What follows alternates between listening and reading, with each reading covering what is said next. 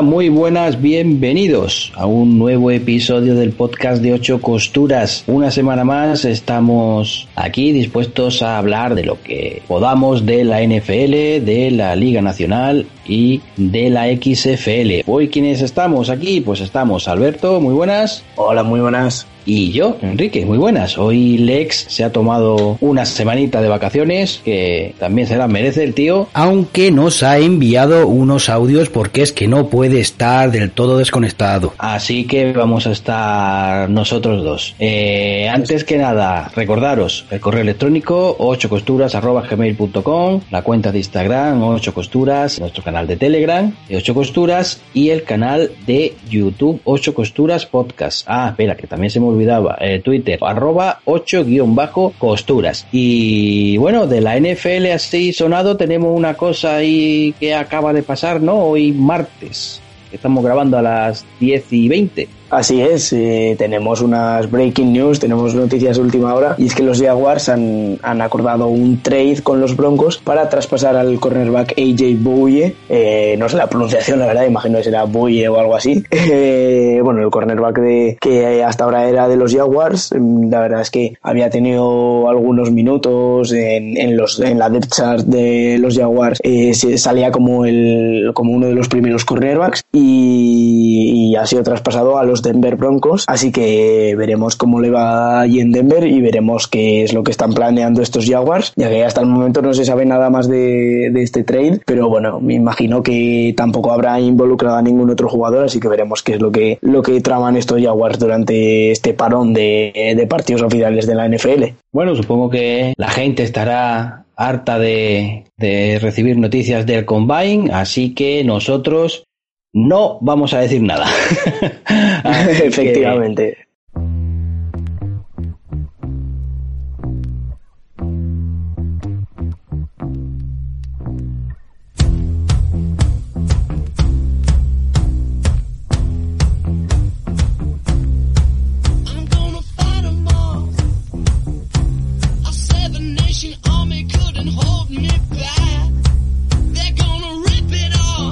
Y tenemos la sintonía que pertenece a la sección del fútbol nacional y hemos tenido una jornada completita con los enfrentamientos de la sexta jornada de la Serie A, los partidos de la cuarta jornada de la Liga Femenina 7x7 y de la segunda jornada de la Liga Femenina 9x9. Vamos con el grupo norte.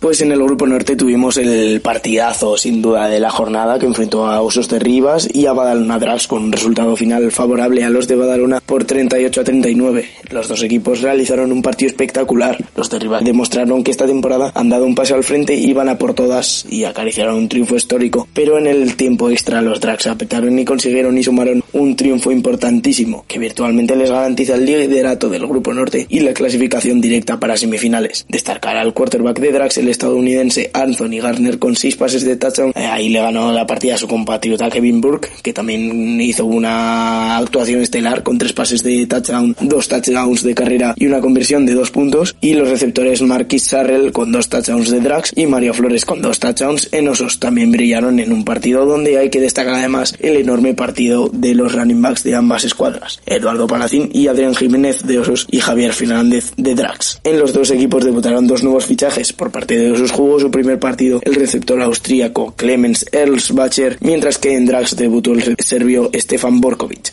que sumó un touchdown para los badalonenses. El intercambio de golpes fue una constante durante todo el partido. Tras detener el primer ataque de Osos, Drax inauguró el marcador al conectar Harner con el debutante Stefan Borkovic, que pese a perder el balón al entrar en la Enson, pudo recuperarlo para inaugurar el marcador con el 0 a 7. Pero el equipo de Osos reaccionó con firmeza y movieron el balón con autoridad, tanto por el aire como en el juego terrestre. Fruto de ese buen hacer en ataque llegaron dos touchdowns consecutivos del conjunto Rivas, ambos en jugadas de pase. Kevin Borg conectó con David Girón y Mario Flores para poner a los madrileños por delante con el 14 a 7. Drax de todas formas no se ahorró y contestó con el primer touchdown de Marquis Sarre, aunque el error en el extra point impidió un nuevo empate, dejando así el marcador con un 14 a 13. Osos volvieron a golpear, en esta ocasión con un field goal de Fernando Navas Peiro, pero los de Badalona consiguieron llegar al descanso por delante con una buena recepción de Guillaume García. Los Drax buscaron la conversión de dos puntos sin éxito. Tras el paso por los vestuarios, la primera posesión fue para Drax y el conjunto catalán no la desaprovechó. Garner conectó con su compatriota Marquis Sarrell y los de Badalona abrieron una brecha de 9 puntos con el 17 a 26. Osos de todas formas no se rindió y a partir de aquí el combate fue espectacular. Mario Flores acercó a los de Rivas con el 24-26 y Yagoba López también en una acción de pase volvió a distanciar a los badalonenses por el 24 a 32. El espectáculo mm, todavía dejaba verse y notarse y continuó en el último cuarto. Kevin Borg en una acción de carrera anotó su primer touchdown y Sid tuvo el empate con la conversión de dos puntos a 32. Drax consumieron el reloj con el juego terrestre y a un minuto del final se plantaron en la red zone para anotar con una carrera de Javier Fernández el 32 a 38. Los badalonenses sin embargo fallaron el extra point y ese error casi les cuesta el partido, ya que Osos volvieron a anotar gracias a Kevin Burke poniendo el 38 a 38. Los de Rivas tuvieron el triunfo a su alcance pero Drax bloqueó el extra point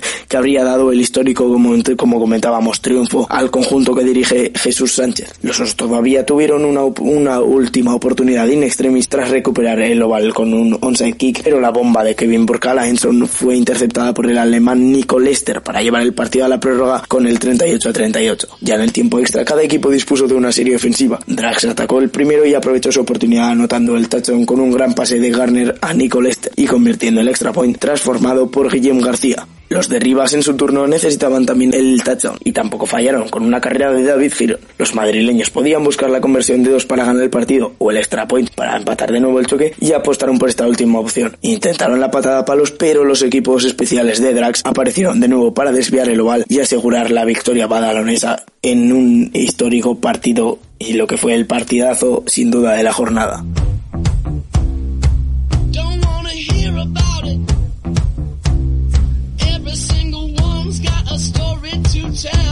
En el otro partido, los Hospitalet Pioneers 30, Gijón Mariners 19. A pesar de las ausencias como la de su receptor estrella Hilario Lantarón, los asturianos realizaron un gran encuentro y llegaron al descanso por delante gracias a un touchdown de carrera de Luis Carpizo. Mariners incluso pudieron ampliar su ventaja con un field goal, pero no lo transformaron. Tras el paso por los vestuarios llegó la reacción de Pioneers. Los de Bart y Acarino situaron el empate con el primer pase de touchdown del quarterback Joey Bradley, conectó con Arnau Casamor para poner el 6 a 6 en el marcador. Mariners no acusó el golpe y respondieron con una carrera para touchdown de César Saban, pero el equipo catalán había despertado y Kaiden Walls con una doble recepción anotó un nuevo touchdown y la conversión de dos puntos para poner por delante a los locales. Mariners, acusando el esfuerzo, encajó otro golpe antes de cerrar el tercer cuarto, con otro lanzamiento de Bradley al veterano Víctor Martín. Kaiden Walls además sumó otra conversión de dos puntos, poniendo el marcador en un 22 a 12. Pese a todo, los asturianos sacaron su orgullo y nada más empezar el último cuarto, volvieron a sorprender a la defensa catalana con un pase profundo y una gran recepción de César Sawan, que capturó el balón entre dos rivales, poniendo un emocionante 22 a 19 en el marcador. Nada estaba decidido, pero la cuarta asistencia de touchdown de Joey Bradley, encontrando de nuevo al canadiense Kaiden Walls en la Enson, certificó definitivamente la victoria del conjunto del Hospitalet. En este grupo descansó Zaragoza Hurricanes. Hawkins.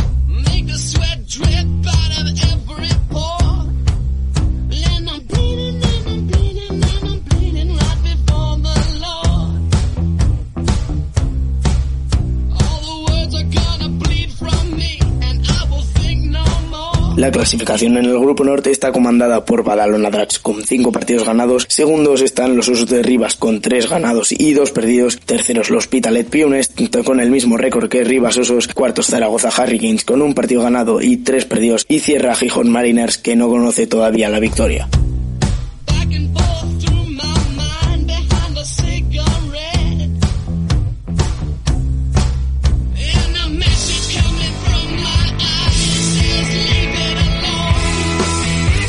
El Geolet Black Demons 28, Murcia Cobras 0. El quarterback norteamericano Trenton Jones con 163 yardas de pase, 3 asistencias para touchdown y una interceptación lidera una vez más al conjunto madrileño conectando con Jesús García Valcárcel que consiguió dos touchdowns y Jorge García con un touchdown. David de Diego con una carrera de 6 yardas anotó el cuarto touchdown de Black Demons que ya al descanso dominaba por 14 a 0. Cobras que venían de tener jornada de descanso intentó plantar cara pero sin éxito. Los murcianos que están viviendo una temporada complicada por culpa de las lesiones afrontaron el partido sin el quarterback norteamericano Adam Salvadori que se lesionó en la cuarta jornada ante Fuengirola Potros. Andy Vera lideró la ofensiva de Cobras pero sin conseguir sumar puntos y siendo interceptado en dos ocasiones.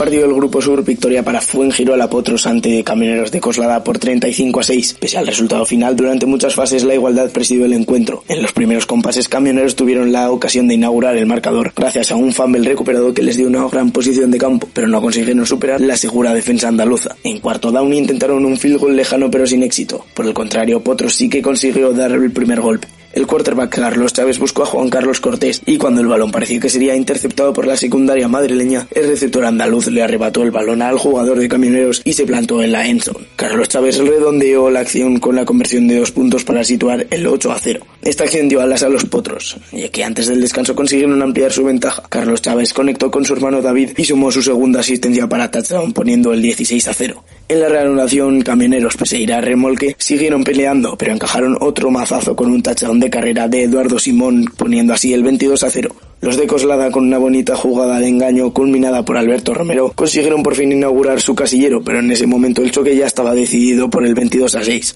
Ya los compases finales, otros re- redondearon su victoria con un gran pase de Carlos Chávez a Blas Vega y con un fumble retornado para touchdown por el linebacker Carlos Elena. Descansó Mallorca Voltors. La clasificación del Grupo Sur está liderada por LG OLED Black Demons de Las Rozas con 5 victorias, segundos Mallorca Voltors con 3 victorias y una derrota, terceros Murcia Cobras con 2 partidos ganados y 3 perdidos, cuartos Fuengirola Potros con también 2 ganados y 3 perdidos y cierra la clasificación Coslada Camioneros con 5 partidos perdidos.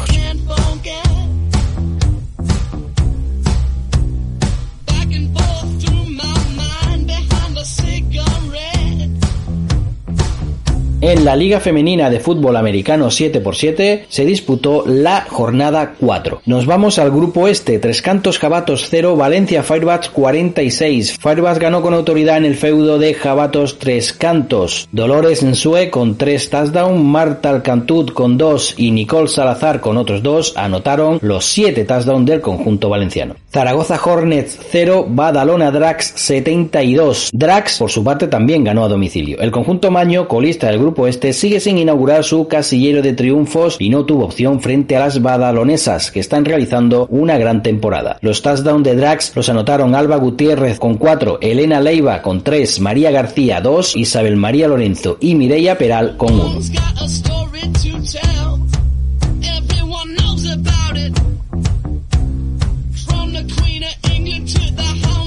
En el grupo este, LG Black Demons de las Rozas 46, Rivas Osos 19. Los Black Demons también siguen intratables tras su triunfo contra Osos Rivas por 46 a 19. Cristina Gómez con 7 touchdowns lideró la victoria del conjunto de las Rozas. María Azucena Muñoz, Paloma Contreras y María Libertad Brezo anotaron los 3 touchdowns de Osos. El partido entre Torre la Vega Berserkers y Gijón Mariners de esta cuarta jornada se jugará el día 8 de marzo a las 12 de la mañana. Y ese mismo día también jugarán a las 12 de la mañana Valencia Firebats y Zaragoza Hornets. Este partido pertenece a la quinta jornada.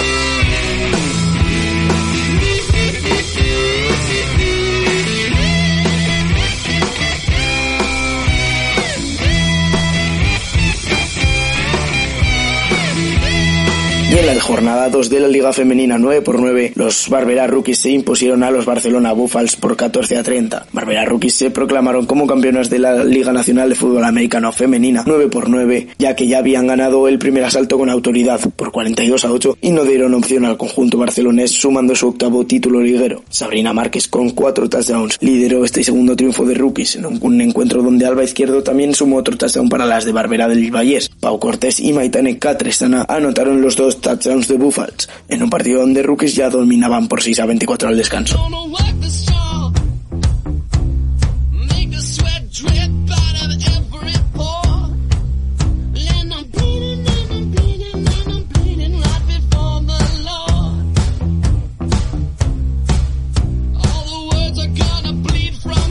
Y pasamos a la Liga Junior donde se jugaron dos partidos, LG OLED Black Demons de las Rozas 41, Royal Oaks Knights 0 y Zaragoza Hurricane 6, Rivas Osos 8. El día 8 de marzo se disputará el encuentro entre Zaragoza Hurricanes y Mallorca Voltors perteneciente a la cuarta jornada. La clasificación de la conferencia oeste la lidera LG OLED Black Demons de las Rozas con dos victorias, segundo Royal Oak Knights con una victoria y una derrota y terceros Gijón Mariners con dos derrotas. En la conferencia este el primero es Mallorca Voltors con dos victorias, segundos Rivas Osos con una victoria y una derrota y cierra Zaragoza Hurricanes con dos derrotas.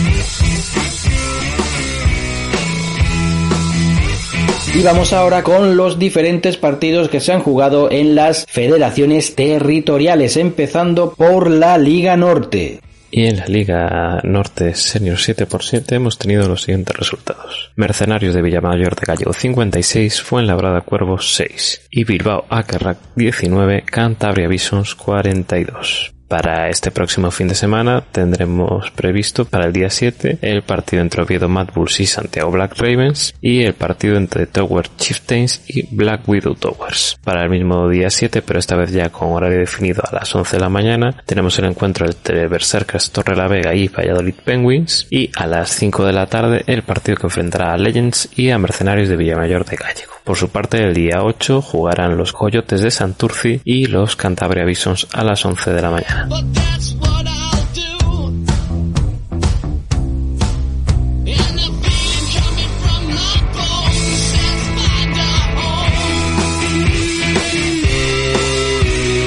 en cuanto a la catalana, este pasado fin de semana era el turno exclusivo del flag football. Este pasado fin de semana no había fútbol americano, tackle y las tres competiciones que se disputaron fueron la Liga Catalana de Flag Football Open, la Liga Catalana de Flag Football Sub-11 y la Sub-15. Las dos primeras vivían su jornada número uno y han comenzado liderándolas Uroloki y Lynx Blue respectivamente. En la Sub-15 los Reds son el único conjunto invicto tras la disputa de la segunda jornada.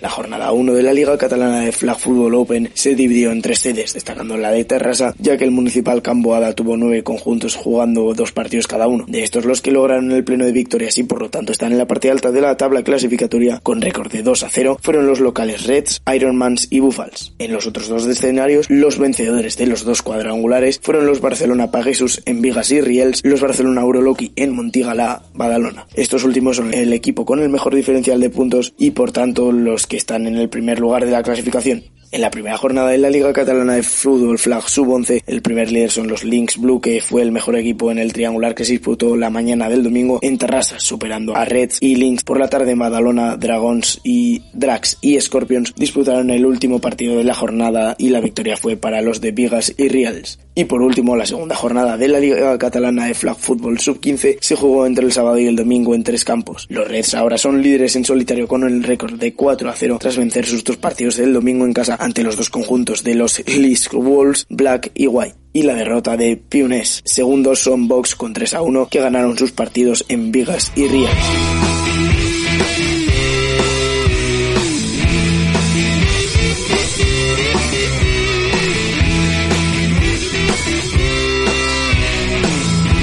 Y nos vamos a Andalucía porque se completó la decimonovena Liga Andaluza de Fútbol Americano con dos partidos que estaban aplazados. El día 29 de febrero se tenía que jugar el partido perteneciente a la jornada 4 entre Sevilla Linces y el Puerto Seagulls en Sevilla, pero finalmente por incomparecencia de los Seagulls no se disputó, dándose por ganado el mismo a Sevilla Linces. Sí se jugó el partido perteneciente a la jornada 1 que enfrentaba a Mairena Blue Devils y a Almería Barbarians. El resultado fue de Mairena Blue Devils 42, Almería Barbarians 6. Con lo que la clasificación queda con Granada Lions primeros e invictos con 6 victorias. Segundos Mairena Blue Devils con 5 victorias y una derrota. Terceros Sevilla Linces con 4 victorias y 2 derrotas. Cuartos Málaga Corsairs con 2 victorias y 4 derrotas. Quintos Almería Barbarians con una victoria y 5 derrotas. Y sextos el Puerto Seagulls con 6 derrotas. El fin de semana del 14 y el 15 de marzo se disputarán las semifinales que enfrentarán a Granada Lions contra Sevilla Linces y a Mairena Blue Devils contra Málaga Corsairs.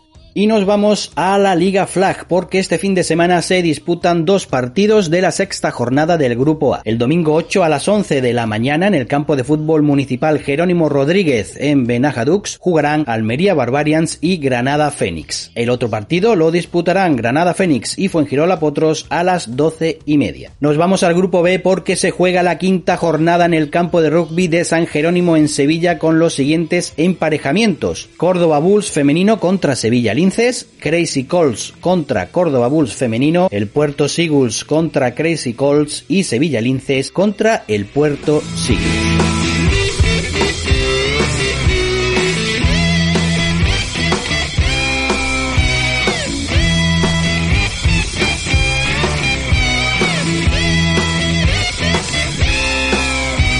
En cuanto a la valenciana, este pasado fin de semana tuvimos un partido en la Liga Orange Senior de Tackle entre Valencia Firebats y Alicante Sharks, partido que se saldó con un 47 a 0 para los que jugaban en su casa en el estadio del Turia Tram 3 eh, para los Firebats. Aunque al ataque de los Firebats le costó un poco carburar, pronto dejó bonitos destellos convertidos en pases y carreras, sobre todo de manos de Willem Jores Sastre, Alejandro Silvestre, Javier Martínez y Roque Alarcón. Los de Álvaro Quezada ejecutaron con gran facilidad las jugadas de ataque, convirtiendo estas en touchdowns. Los autores de esto serían Alejandro Shauquillo con uno, Willem Jorge Sastre con tres, Alejandro Silvestre con uno y Roque Alarcón con uno, este último también sumaría un field goal. Por su parte, la defensa no permitió muchas yardas terrestres ni tampoco aéreas, demostrando así la solidez que ya se ha visto en otros partidos. Los pupilos de Santi Torres no solo frenaron el ataque rival, sino que además sumaron un safety. Fue un bonito encuentro en el que los chicos de los Valencia Firebats demostraron que son claros favoritos para alzarse con el título de la Orange Bowl a costa de los Alicante Sharks que intentaron todo lo que tuvieron en sus manos. El próximo fin de semana tendremos el sábado 7 de marzo un partido también de la Orange Bowl de Tackle Senior en el partido que enfrentará Murcia Cobras B ante Cartagena Pretorianos. También el, ese sábado los Valencia Giants se enfrentarán a los Alicante Sharks. El día siguiente, el domingo 8 de marzo, los Valencia Firebats jugarán ante Murcia Cobras B.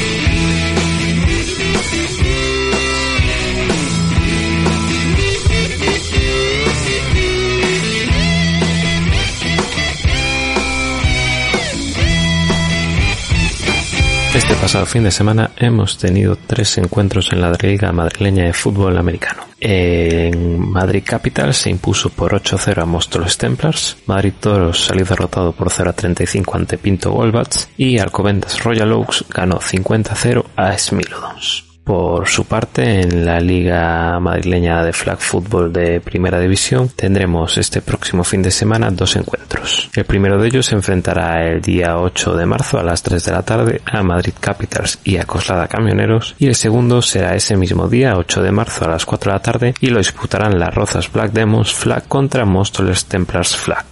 Por su parte, en la Liga Madrileña de Flag Football de Segunda División tenemos todos los encuentros programados para el 8 de marzo. A las 3 de la tarde jugarán en Alcobendas los Alcobendas Royal Oaks Flags y Madrid Raptors. A las 4 será el turno de Madrid Capitals femenino y Nueva Versalles Cuervos Flag. También a las 4 de la tarde Madrid Raptors jugará contra Móstoles Crusaders y ya a las 5 los Alcobendas Royal Oaks se enfrentarán a Madrid Capitals femenino. A las 5 de la tarde también jugarán Madrid Raptors contra Nueva Versalles Cuervos y a las 6 será el turno de Alcobendas Royal Oaks contra Nueva Versalles Cuervos y de Crusaders contra Madrid Capitals femenino. Por último, en la Liga Madrileña de Fútbol Americano Junior 7 hemos tenido esta pasada jornada un encuentro que ha enfrentado a tres cantos Jabatos Junior contra Fuenlabrada Punishers, donde han salido victoriosos los primeros por un resultado de 27 a 26. En este caso, la clasificación queda comandada por tres cantos Jabatos con una victoria, un empate y una derrota, mismo balance que Fuenlabrada Punishers. Por su parte, en tercer lugar están los Majada Onda Wildcats con un partido ganado y una derrota.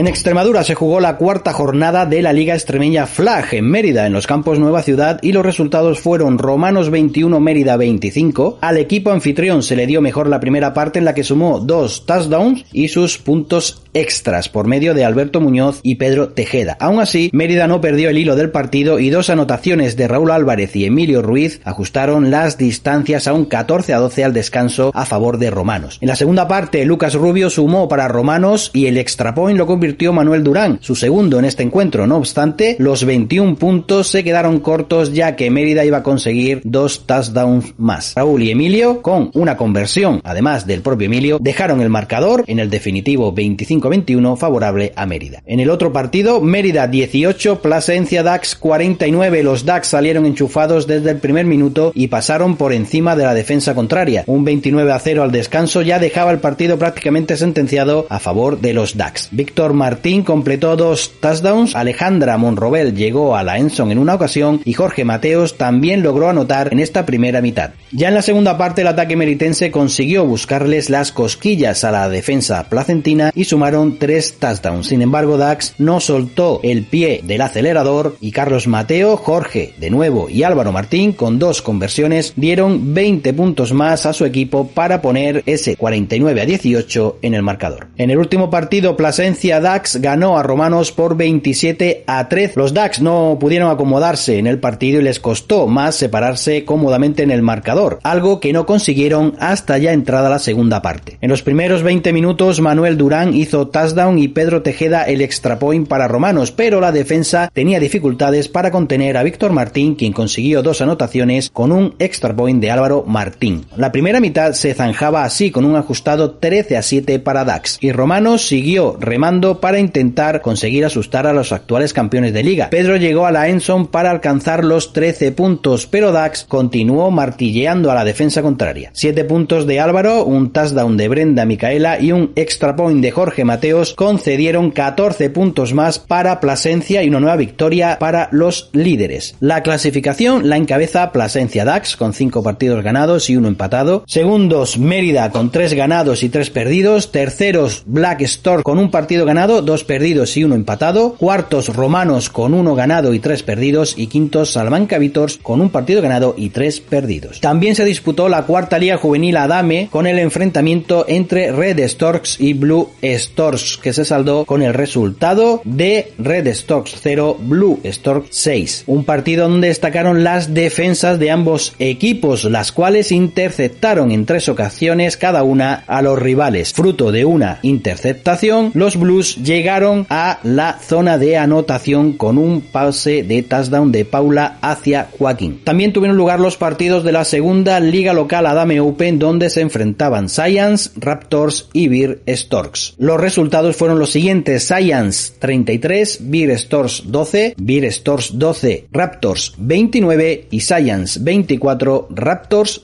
13. Y este fin de semana se disputa la quinta jornada de la Liga de Fútbol Flag en Extremadura. En Villanueva de la Serena, en el anexo municipal villanovense, se disputarán a partir de las diez y media los partidos correspondientes a esta jornada y que enfrentarán a Villanueva Black Storks, Salamanca Vitors y Romanos.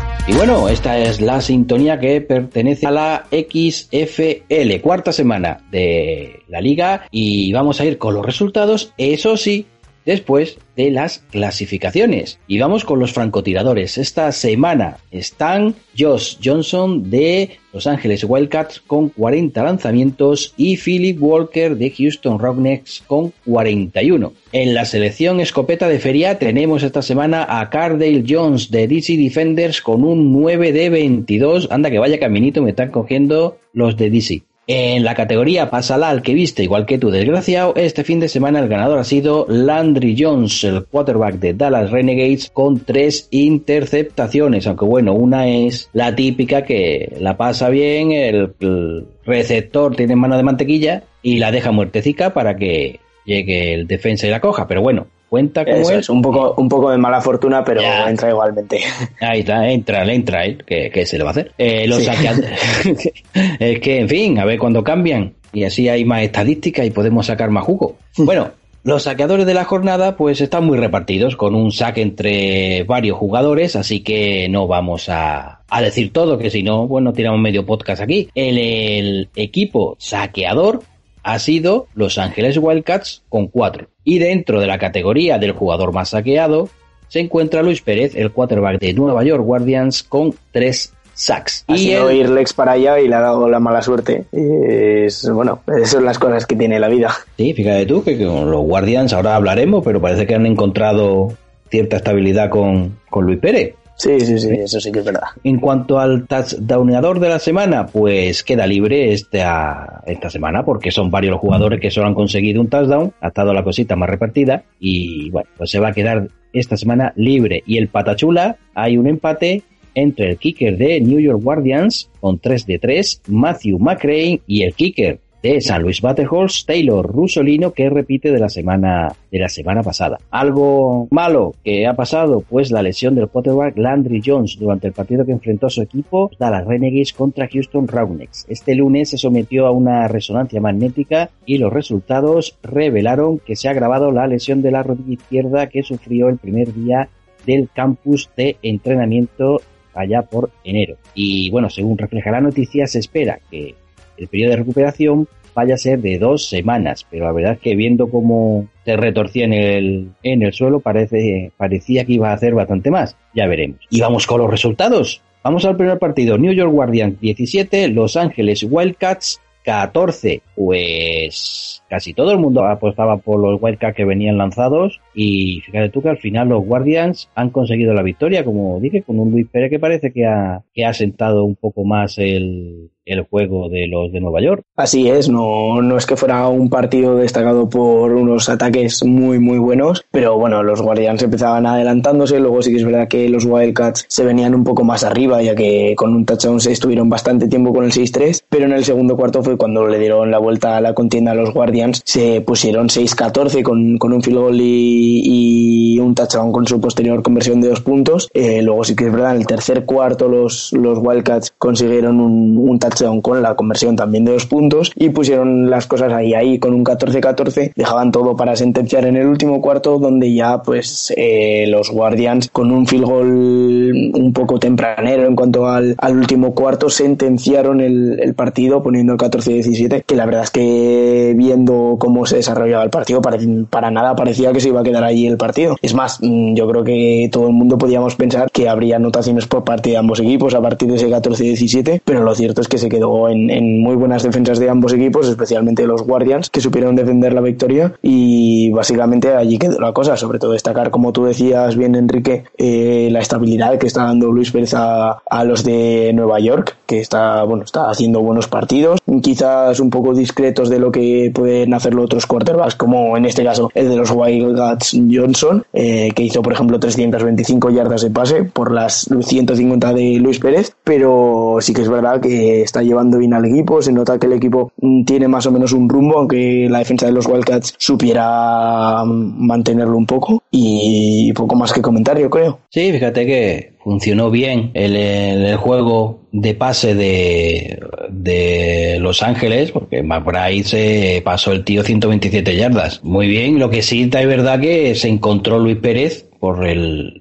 bando contrario con un Darius Víctor que hizo unas muy buenas 82 yardas de carrera y bueno, se encontró un muy buen aliado ahí y la verdad es que le hacía falta le hacía falta esta victoria a los Guardians porque habían cogido, aunque sean solo tres partidos o cuatro en este caso, pero los tres últimos habían cogido una deriva un poco regular, ¿eh? Un poco regular. Sí, además pero bueno. vuelve, vuelve a pasar lo que ya había pasado algunos, en otros algunos partidos, que lo habíamos comentado, que tú ves la hoja de estadísticas, dices, este partido lo han tenido que ganar los Wildcats, mm, con perdón por la expresión, por huevos, pero, pero no es así. La verdad es que se lo llevaron los, los Guardians y los Wildcats, pues es que tú ves todos los receptores, la, la de yardas que hicieron y es brutal. eh, Como bien decías, McBride con 127, Smallwood con 75, otros tantos con 40, 30, 20 y bastantes. Eh, bueno, Johnson 325 yardas de pase y dos touchdowns. Eh, además, un pase de 44 yardas que se fue bastante, bastante bueno.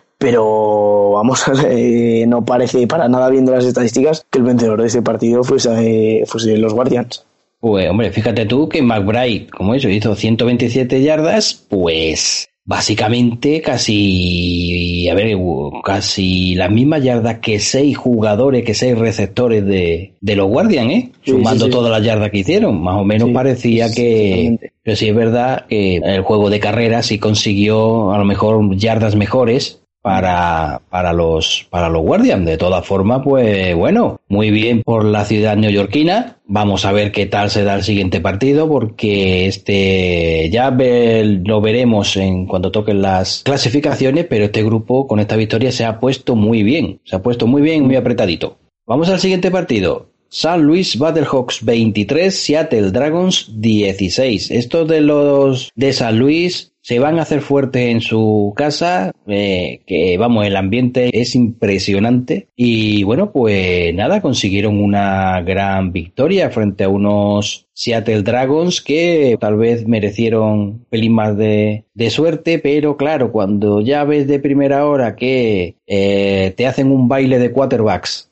así en el que jugaron los tres, Mm, Sí, aunque sí. te jugaron dos, sobre todo Daniels y Silvers, ¿no? Sí, sí. Mm, Ay, ay, ay, pues ahí hay algo, hay algo raro. Y un Jordan Tamu en el lado de los Battlehawks que, oye, que se está sentando bastante bien, un bastante fiable. Sí, la verdad es que le fue bastante bien a los Battlehawks, que como decías, eh, hicieron un partido muy serio con toda la afición, pretando como, como nunca. Pero también es verdad que viendo el resultado se vio como los Dragons pudieron maquillar el, el, el resultado en la segunda mitad, porque en la primera se fueron al descanso con un 3-17, un dominio Sí, sí. total de los Battlehawks. Es decir, fue, fue bastante, bastante buena la primera mitad de los Battlehawks. Luego quizás se durmieron un poco al final en el parcial del, de la segunda mitad, les, les metieron un, tre- un 13 a 6. Pero vamos, estamos en, en historias de, eh, de algunos equipos de la NFL que hemos comentado esta temporada que, que se duermen en la primera mitad y luego creen que pueden ganarla solo con una y no les es suficiente. Quizás en este caso de la XFL es más posible por lo del, por lo de que una jugada te puede llegar a los nueve puntos y todo esto, pero, pero bueno, la verdad es que no fue el caso y los Battlehawks, como comentábamos, pues bastante serios, un ataque mm, simple, digamos, pero la verdad es que funcionó bastante bien,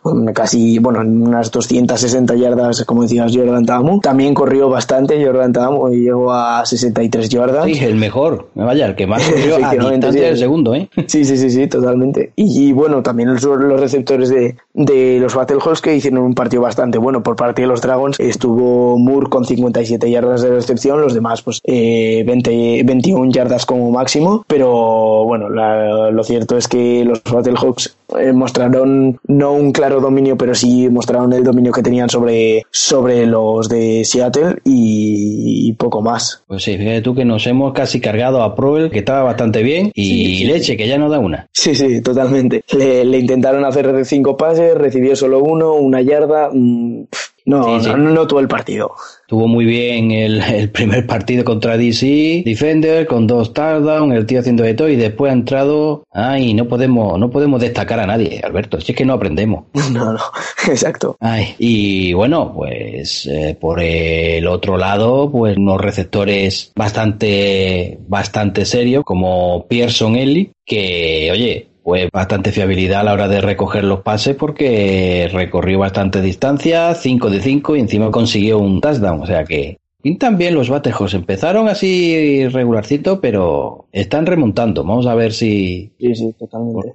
Bueno, vámonos al siguiente partido, que este también tenía amiga. Houston Roughnecks 27, Dallas Renegades 20. Otro partido ajustado, porque los tres primeros partidos estos han sido ajustados en cuanto al marcador. Ya el último no, ya el último... ya El último ya no o el tanto, último. pero, Pero, No, pero vaya, también es verdad que no pintaba serlo, porque los, los Ravnex se llegaron a poner con un 15 a 0, en, además Sí, recién sí. empezaba el segundo cuarto, y bueno, por lo que se veía pintaba eso a paliza, pero luego la verdad es que los Renegades subieron recomponerse un poco, ponerle un poco más, un poco más de emoción al partido, bien. sobre todo en el segundo cuarto, luego supieron revivir, hacer 11 puntos, y, y, bueno, la verdad es que unos Renegades que sí que estuvieron bien, supieron hacer las cosas, pero creo que le dieron demasiados pases a, a Jones, el quarterback, que sí que es verdad que hizo 200 yardas, pero había, había veces que creo que tendrían que haber abusado un poco más de la carrera, como Dunbar, por ejemplo, que en nueve carreras hizo 48 yardas, lo que es- son unos números bastante buenos, y luego por el contrario, los Ravens que tuvieron a Holly, el receptor que hizo prácticamente 100 yardas, eh, también tuvieron a, a Lewis con 53, el quarterback Walker hizo 240 yardas prácticamente, la verdad es que un partido bastante bueno, y nada, poco que comentar lo que decía, los Ravnex empezaron poniéndose por, por delante del marcador desde el principio del partido, y los Renegades, aunque estuvieron ahí, ahí no, no llegaron a, ponerse por delante en, ningún momento, sí que es cierto que llegaron a estar en, a un punto, pero luego los Ravnex lo, lo solucionaron rápidamente y consiguieron llevarse el partido.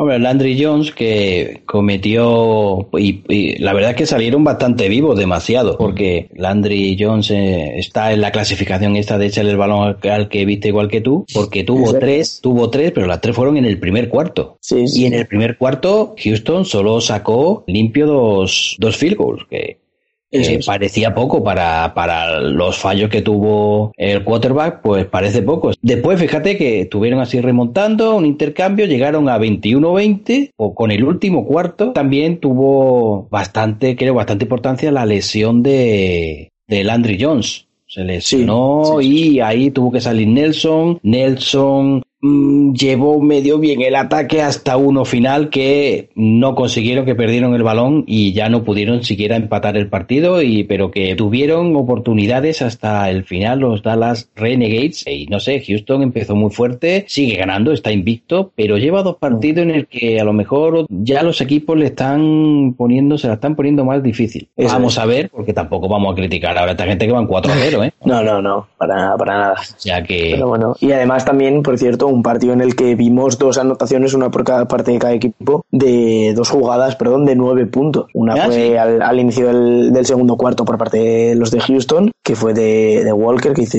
hizo el touchdown y luego hicieron la conversión de tres puntos. Y luego también hicieron lo propio los Dallas Renegades al, al final del tercer cuarto con el touchdown de, de Dunbar y eh, los tres puntos después de- del touchdown que, bueno, conseguían poner ahí, pasar del 21-11 al 21-20. Sí, sí. Vamos al último partido. Que Este eh, tiene muy poca historia. Iba a tener historia por fin, pero me lo fastidió el señor Taylor Cornelius. Pero bueno, DC Defenders visitaba Tampa Bay. Con el resultado de Tampa Bay Vipers 25, DC Defenders 0. En fin, ¿qué te voy a decir? Si ve uno las estadísticas y te, se echa a llorar, el quarterback, eh, Cardale Jones, que está también en nuestra categoría, pues bueno, 9 de 22, solo 72 yardas. Eh, Sí, sí. El que más corrió, 34 yardas. El receptor, Panfrey, pues bueno, sí, recibió 3 de 3, pero 32 yardas solo.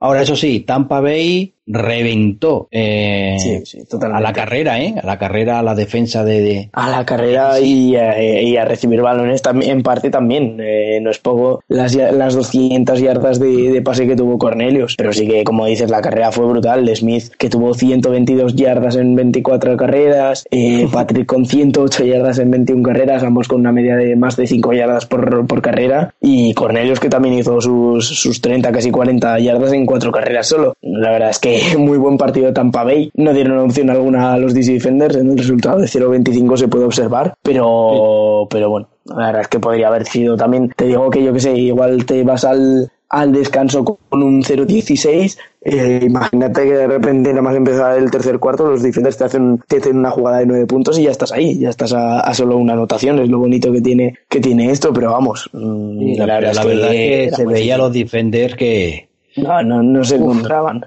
Ahí está, estaba nada más que regular. Y fíjate tú que esta cosa que no tenía más historia, ¿no? Y se podía decir, pues fíjate tú que qué bien que por fin en Tampa ven un quarterback al que no interceptan. Pues no, Cornelio la tuvo que fastidiar y lo interceptaron una vez.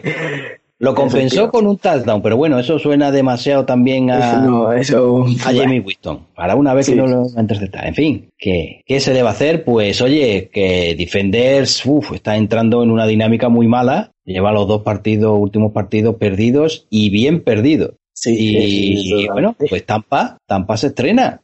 Ya no hay ningún equipo que, que tenga su casillero de victoria a cero. Así que ya que estamos hablando de esto precisamente, pues dinos cómo va la, la clasificación. Bueno, pues por la conferencia este tenemos al, al frente de la clasificación a los Battlehawks con tres victorias y una derrota. Eh, luego en el segundo y tercer puesto tenemos a los DC Defenders y New York Guardians con dos victorias y dos derrotas, un balance neutro por el momento. Y para cerrar la clasificación tenemos a Tampa Bay Vipers con tres derrotas y la victoria que tuvieron este pasado fin de semana que acabamos de comentar para ya, pues como comentaba bien Enrique, eh, pues ser, el último equipo en, sumar la victoria, pero ahora ya, eh, como decías, ya no vamos a tener a partir de ahora ningún equipo con, con el casillero de, victorias vacío. Eh, Con el que sí que lo vamos a tener vacío va a ser con el de derrotas por parte de los Houston Roughnecks, que hasta el momento llevan cuatro victorias, cero derrotas. Todavía no conocen el perder ningún partido y es lo que les lleva a estar al, al frente de la clasificación de la conferencia oeste. Les siguen los Dallas Renegades con dos, con un 2-2 de los partidos, dos victorias, dos derrotas, que les sitúan en la segunda, en el segundo puesto de la clasificación de la conferencia oeste. Y para cerrar la clasificación tenemos terceros y cuartos a los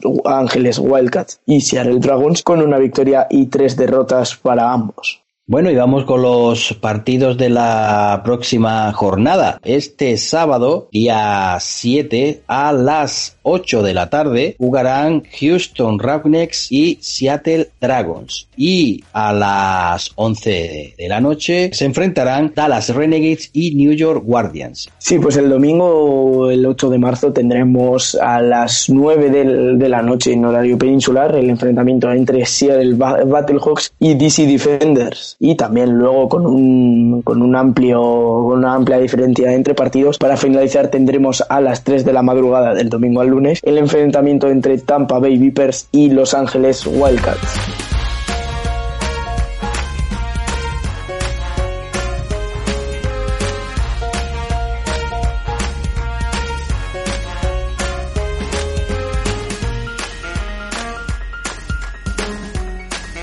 Vamos a comentar las predicciones que tuvimos el, eh, la semana pasada, porque las predicciones, eso sí que es algo que no, que no puede faltar. La verdad es que no se puede decir que esta Week 4 sea la mejor jornada de las predicciones para muchos de nosotros, pero la verdad es que tampoco ha ido del todo mal. En lo alto de clasificación se encuentran Miguel y Coti, que han acertado tres de los cuatro encuentros que se disputaron, solo fallando en la victoria de los New York Guardians contra los Wildcats, y por su parte los demás nos hemos quedado todos con dos victorias tanto Enrique como yo y Alberto, destacando que Alberto ha acertado que Guardians se imponía al equipo de Los Ángeles. Por su parte, entre las apuestas que hemos recibido en el canal de Telegram del podcast 8 costuras tenemos a Álvaro con dos aciertos y Ubernau también con dos aciertos destacar esta semana a Helios que ha conseguido hacer un pleno o nada, eh, nada más y nada menos que cuatro aciertos de cuatro partidos posibles para esta jornada de la XFL. Vamos, todo un logro, ¿eh? Y ya para la próxima semana en el equipo de 8 costuras tenemos distintas opiniones de cómo irán los acontecimientos, pero hay compartidos que parece que la cosa está bastante clara y es que todos apostamos por la victoria de Houston ante Seattle Dragons, siendo el primer partido del sábado. En el caso del encuentro entre los Guardians y los Dallas Renegades, tan solo Enrique apuesta por los de Dallas, no sé bien por qué será esa apuesta, y los demás nos decantamos por los Guardians, que tras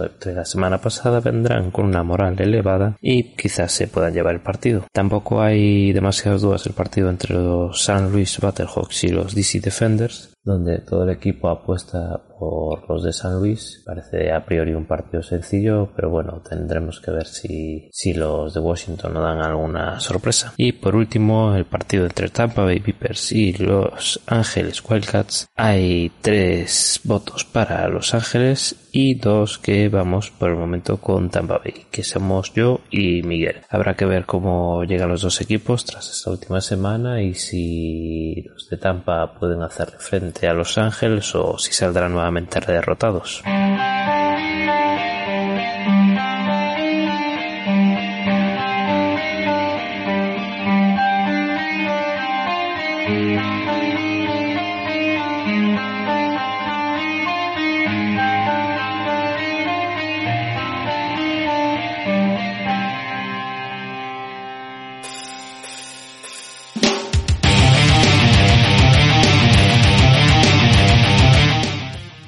Bueno, y con esto pues llegamos al final de este nuevo programa del podcast de Ocho Costuras. Vamos a recordar la dirección de correo electrónico que es ochocosturas.gmail.com, eh, Instagram, eh, Ocho Costuras, el canal de Telegram de Ocho Costuras, eh, Twitter arroba 8 guion bajo costuras y el canal de YouTube 8 Costuras Podcast. Eh, así que nada más, si queréis contactar con nosotros, pues eso, más los comentarios de iVoox. Así que nada más, Alberto, eh, muchas gracias. Muchas gracias, que vaya bien. Y a todos, si habéis llegado hasta aquí, pues muchas gracias. Nos escuchamos en el próximo programa, otra despedida cortita. Fíjate, Miguel está rabiando. Así que. Un abrazo para Miguel.